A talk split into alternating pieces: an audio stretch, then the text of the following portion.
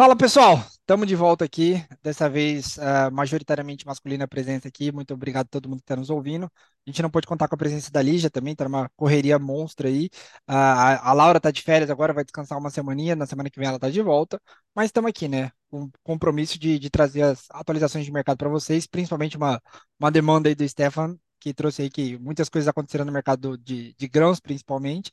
Acho que ele vai poder trazer junto com o Rodrigo aí as atualizações para o mercado.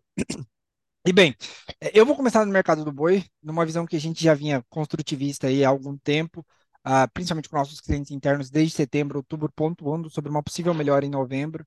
Uh, e a gente começa a ver a construção dessa, dessa, dessa melhora agora, né? O preço do boi gordo em São Paulo, que começou o mês ali próximo de 270, hoje já flerta com uma referência, na verdade já é uma referência de 280 e ruma uh, para um patamar de 285, 290 em São Paulo numa clara, numa clara menção aí de, de que pode sim ter mais firmeza ainda. Um ponto super importante, essa firmeza, ela é construída em cima de uma, de uma escala cada vez mais encurtada, tá? A escala de abate em São Paulo hoje se referenda ali, se aproxima dos sete dias é, de escala, a média brasileira também sete dias, e o ponto importante, a gente está falando da menor escala de abate desde uh, junho desse ano, ou seja, a gente está basicamente no menor nível dos últimos cinco meses, basicamente por conta também de, é, de uma perda de, de, de, força dos confinamentos, reflexo da queda do preço em agosto também, uh, reflexo, obviamente, da chegada das chuvas, que você tem que, por obrigação, diminuir um pouco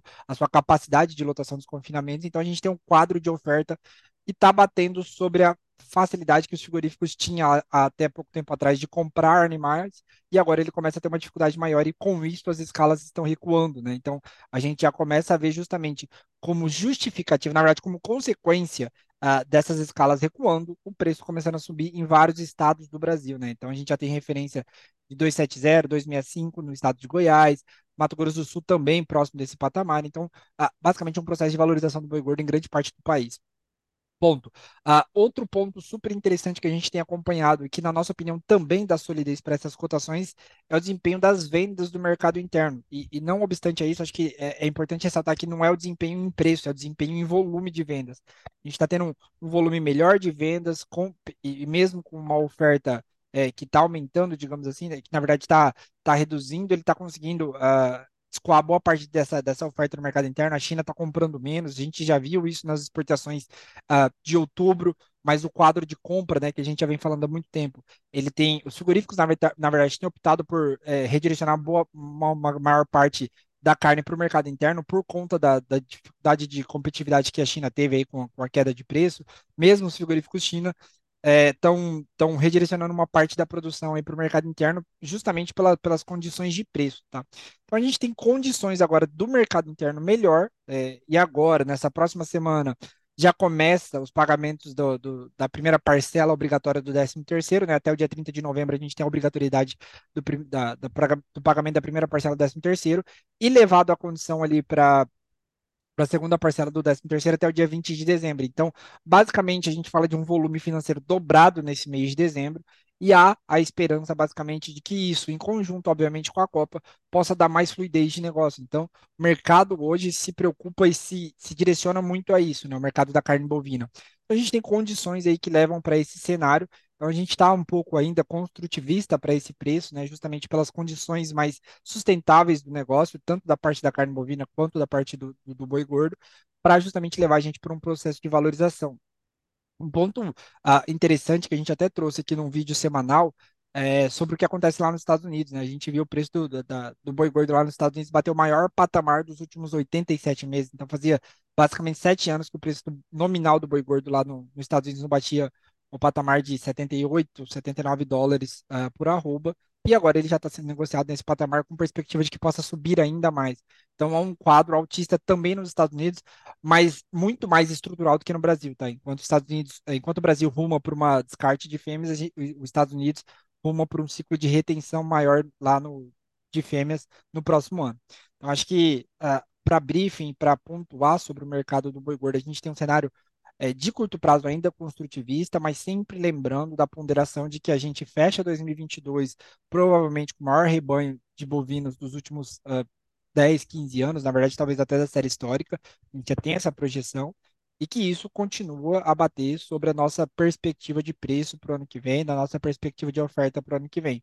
Apesar dos, é, é, desse curto prazo um pouco mais otimista, é sempre bom lembrar para call estrutural, né? Porque a gente fala dessa, dessa chamada de atenção aí para o que pode acontecer estruturalmente dentro da cadeia da carne bovina. É, acredito que seja isso. Ah, um ponto interessante também, só para comentar, a reposição. Ela ganhou um pouco mais de fluidez nesses últimos dias, justamente por essa melhora do gordo, do boi gordo, né? Mas ainda assim, o preço do bezerro, o preço do boi magro continua a flertar com as mínimas aí dos últimos dois anos. Então é um outro quadro que a gente costuma analisar justamente para ver margem para quem faz e que engorda, para ver se o mercado vai ficar aquecido. E o que a gente encontra hoje é um cenário de reposição levemente mais aquecido do que a gente tinha duas semanas atrás, o preço melhorando um pouquinho, mas ainda assim, mercado sobre ofertado para o nível de demanda que ele tem atualmente. Da parte de boi gordo, é, eu acredito que é isso. Eu vou querer comentar algumas coisinhas aí com vocês é, sobre grãos, mas da parte de boi gordo é isso. Ah, para ser resumido e breve, a gente tem esse, justamente esse cenário que eu pontuei. Ah, e aí, se vocês puderem trazer aí, tanto do ambiente internacional, e acho que é importante comentar sobre dólar também, é, algumas percepções e, e, e, comentários que eu gostaria de fazer também. É, se vocês puderem aí já dar início na parte de grãos, Stefan, Rodrigo, fica à vontade. Bom, vamos lá, pessoal. Boa tarde, bom dia, boa tarde, boa noite. Não sei que horas os ouvintes aí estão acompanhando o podcast. É, bom, o mercado segue volátil, né? Especialmente no mercado de grãos, tem alguns direcionadores que têm feito preço, né? Tanto na bolsa aqui Brasil quanto em Chicago. É, iniciando na parte de milho, é, o que está trazendo bastante volatilidade para os preços é a questão ainda do acordo de grãos no Mar Negro. Né? Ele tem vigência até este sábado, até o dia 19 de novembro. E no dia de ontem, que foi feriado no Brasil, né, saiu uma notícia de que um míssil, a princípio russo, mas depois não foi confirmado, essa, essa notícia havia atingido né, a Polônia e isso adicionou prêmio de risco nas cotações em Chicago no dia de ontem. Porém, né, alguns portais já têm divulgado também que provavelmente não não tenha sido disparado pela pela Rússia, né, esses mísseis. Então, o mercado volta a descer um pouco na bolsa de Chicago, mas acredito que essa volatilidade vá ficar até o fim, né, dessa desse prazo limite no dia 19, né, para a gente ter a confirmação da prorrogação ou não desse acordo de grãos, que a princípio há uma inclinação para continuidade, tá?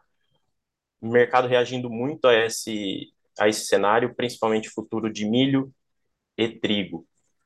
É, ainda no nessa questão de milho, a bolsa bolsa de dos Estados Unidos vem reagindo à participação dos dos fundos de investimentos, eles vêm diminuindo suas posições no milho, né, de acordo com o último report do CFTC, os fundos de investimentos diminuíram suas posições no milho e aumentaram em todo o complexo soja, tá? Diferente do milho aí. Eles aumentaram suas posições em derivativos, futuros e opções de soja, é, farelo e óleo, tá? Agora, voltando para o mercado de soja, o que tem direcionado muito, até uma coisa que o Iago comentou agora há pouco, é a questão do dólar tá? e mercado climático.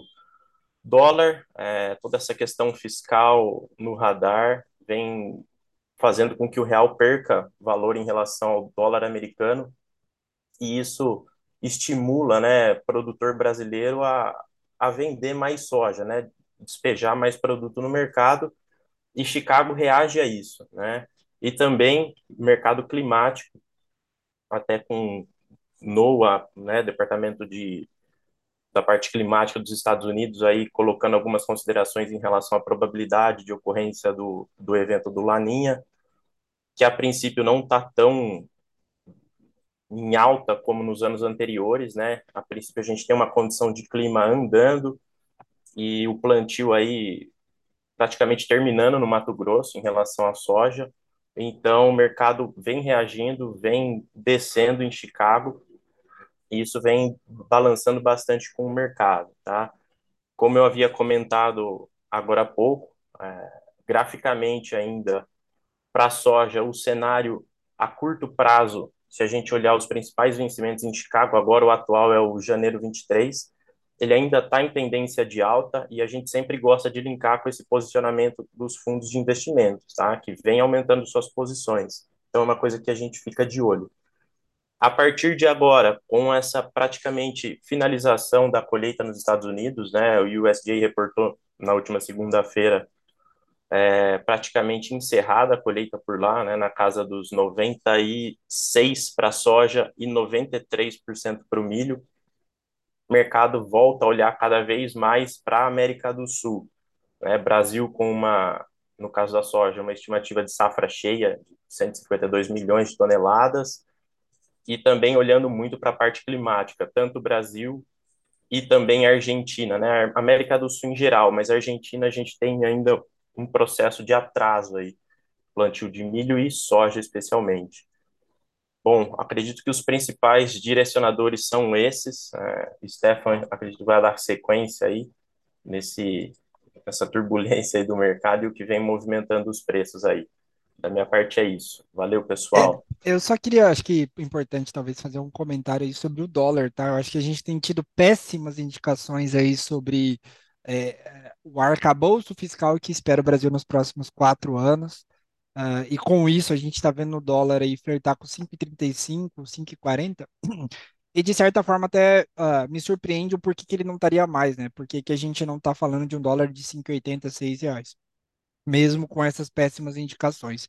Eu acho que o mercado ainda, de certa forma, dá um bônus do porquê a gente é, dá um, digamos assim, uma, uma colher de chá ainda porque a, as equipes econômicas não foram divulgadas, digamos assim. E por que eu falo isso?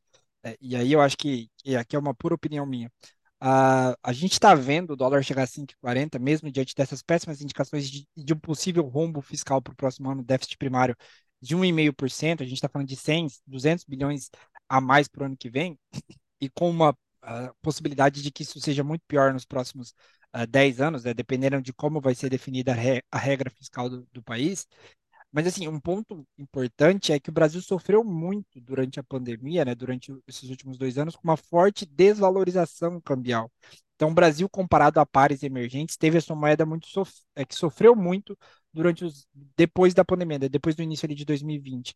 Então, a gente viu a moeda desvalorizar mais do que outros pares econômicos como uh, Uh, México, países aqui da, da, da, América do Sul, uh, alguns países ali da, da, da, da, África ali, como a África do Sul. Então a gente teve um, um, um comparativo, né, falando é, mais sofrido do que esses outros competidores, como Chile, Colômbia, México, África do Sul.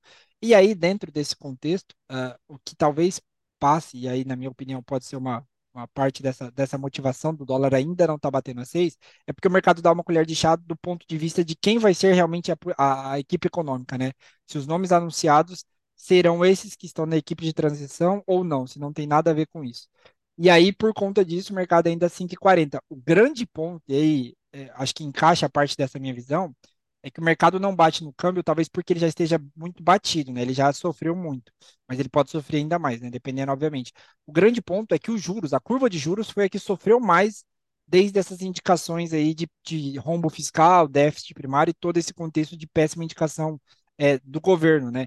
A gente viu o avanço aí de, é, da, das curvas de longo, né? Dos DIs longos, é, sair de 11, 10 e bater 13, 14, 15. Então, acho que é super importante ficar atento a isso, porque justamente é um prenúncio do que talvez aconteceria com o dólar. Tá? acho que a gente tem que ficar atento a isso por conta justamente desse, dessa perspectiva, talvez, de um rombo fiscal maior do que espera, e o mercado que ainda não bateu no dólar pode vir a bater justamente por conta dessa, dessa DI, tá? De, de, dessas taxas de juro de longo prazo que a gente fala, que elas estão aí batendo, é, sofreram muito desde desses anúncios, e quem que tá, quem está comprando juros de longo prazo está querendo receber um prêmio bem, bem mais gordo do que estava há cerca de um mês atrás. É isso, acho que esse era um comentário que eu queria fazer, porque eu achava importante do ponto de vista de dólar. É, e o, um ponto só para dar continuidade aqui com a minha parte, né, isso que o Iago comentou, acaba influenciando forte na formação de preços aqui no Brasil, olhando basicamente a referência do dólar. A gente tem visto aí nessas últimas semanas um, um rally até interessante para preços aqui no Brasil. Chegamos a algumas praças a, aqui do interior, oeste de São Paulo, sul do MS, principalmente onde a gente tem um monitoramento aí com alguns clientes, com soja 22, 23 aí a patamares de 175 reais a saca para março. Então, o rally da última semana deu aí um deu aí mais oportunidades também para o mercado. Agora a gente já vê essa semana com feriado aqui no Brasil, o mercado atrapalha um pouco. A gente já vê também essa questão de Chicago cedendo um pouco mais, isso também acaba influenciando o preço, mas o mercado ele de certa forma tem se sustentado aí nessas questões que o Rodrigo colocou no começo e olhando também dólar. E falando, né, de questões associadas aí ao andamento de safra, aqui no Brasil a gente vem com uma perspectiva de clima agora de curto prazo, né, as chuvas é, a partir do dia 20 voltam aí a boa parte da região centro centro-sul do país, boa, parte aí das regiões produtoras. Mas nessa última semana aí, essa passagem do feriado, a gente já observa alguns reportes aí, estado de São Paulo, estado de Goiás, partes de Mato Grosso do Sul também, enfim, algumas áreas aí que já registram algum déficit, alguma ausência de chuvas superior a 15 dias.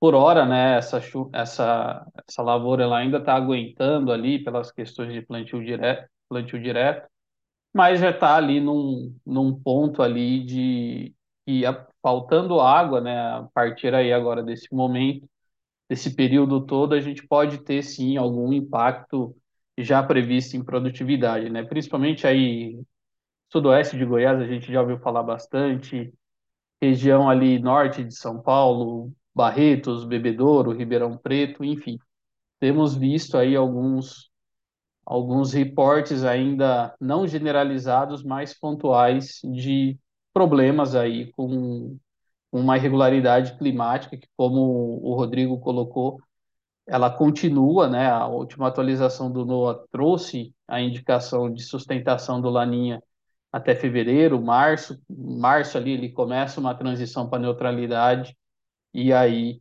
é, começa a se formar, né? Ou um possível El Ninho, ou ele volta a entrar na zona de neutralidade aí para previsões mais distantes, olhando e aí o que afetaria a questão de milho segunda safra aqui no Brasil.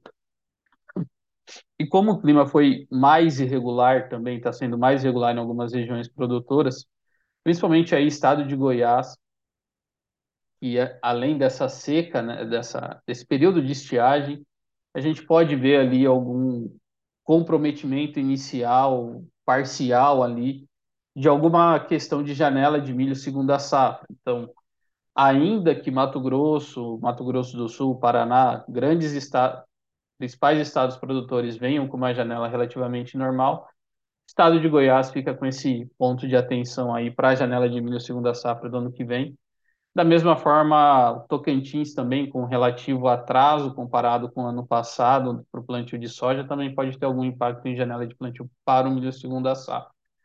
Ainda temos que avaliar esse cenário com, com calma, precisamos ver como que vai avançar o plantio nessa reta final, né? A gente já está próximo de 70% da área de soja plantada no Brasil. E falando de clima, né, também Vale pontuar que o mercado também olha para a Argentina, está é, tá com uma situação climática mais delicada que a, que a brasileira. É, as chuvas vieram na última semana, na semana passada, deram uma condição, é, melhoraram uma condição hídrica em algumas regiões para permitir início de plantio de soja, avanço de semeadura de milho mas ainda o cenário ele merece atenção porque a previsão para as próximas duas semanas são aí de chuvas bastante irregulares ainda no país e que traz aí alguma atenção para o mercado nesse sentido de como que vai se dar esse andamento da, da safra na Argentina. Aqui no Brasil, né, o, no Rio Grande do Sul também tem uma previsão aí de uma estiagem nessas próximas duas semanas, que pode trazer algum estresse para milho primeira safra. plantio da soja ainda está começando no estado, então o mercado tem que olhar com cautela esse cenário climático que se desenha agora para o curto, médio prazo, olhando safra Brasil e safra Argentina. E vale pontuar também que no mercado do milho aqui no, no Brasil a gente começa a ver as cotações infra... começamos a ver cotações enfraquecendo um pouco do final da semana passada para esse início de semana. Mercado ponderando aí toda a situação da oferta, né? O produtor ainda tem pouco mais ali de 27%, 28% do milho produzido nas suas mãos, né? Se a gente for colocar em números absolutos, é, a gente tem um, mais de 30 milhões de toneladas ainda de milho disponível no Brasil para comercialização, enquanto a gente vê um ritmo de exportação que vem dentro é, da, do, que a, do que a gente ponderava também em termos de volume. Né? A gente veio com dois recordes consecutivos de exportação nos meses anteriores, agora para o mês de novembro a gente já tem aí mais de 3 milhões de toneladas de milho embarcada, temos mais de 4 milhões e meio de toneladas de milho nomeadas para embarques futuros. Desses 4 milhões e meio, quase 900 mil toneladas já estão nomeadas ainda para o mês de dezembro. Então, a gente vem aí, provavelmente, com um mês de, de novembro, com um volume também bastante interessante de exportação de milho, enquanto o mercado tem que lidar com essa questão da oferta aqui, nos, dos preços aqui no Brasil é, que voltaram a registrar alguns recuos, mas eu acredito que por mais que a gente veja esse mercado um pouco mais enfraquecido pela, por essa disponibilidade de milho, não vejo a gente ainda com preços de milho aí abaixo de 80 reais a saca, base CPEA, base São Paulo, uma vez que o mercado ainda tem que olhar esses, esses fatores de risco. Acho que dos pontos principais são esses, pessoal, da, da parte de grãos. E, Iago, mais alguma colocação, mais alguma consideração? Acredito que não. Acredito que não. Acho que vai valer ficar atento aí para esses últimos 45 dias do ano, né? A gente está hoje no dia 16 de novembro, a gente tem mais 45 dias aí até o final do ano. Muita indicação, muita incerteza. Eu acho que o mercado vai ficar bem, bem nervoso nesses últimos dias aí, uh, principalmente pensando no mercado de câmbio, tá? Eu acho que abre, acho que vale, a, como a gente tem hoje, é basicamente uma, uma correlação muito grande, principalmente dos grãos com a moeda, né, com o câmbio. Acho que vale muita atenção aí para quem precisa vender, talvez aproveitar oportunidades de maior estresse, né? Do, é, hoje ainda não se, não se tem certeza, né? Mas já se cogita assim, a gente falar de volta cada vez mais factível do dólar de 6 do que o dólar de 4,60, 4,70 que a gente viu no começo desse ano, né? Então acho que vale a pena aí para quem está acompanhando a gente ficar atento, principalmente nessa movimentação de câmbio aí. É isso. Da minha parte é isso. Se vocês tiverem qualquer consideração, se não, podemos finalizar. Da minha parte tá ok. Sem mais considerações também. É Beleza, isso. certinho. Agradeço mais uma vez a todo mundo que participou aí. Valeu, Rodrigo, valeu, Stefan. Semana que vem a gente está de volta aí, acho que com, a, com o retorno da Laura e da Lígia. E até a próxima. Valeu, pessoal. Obrigado. Valeu, Valeu pessoal. Obrigado.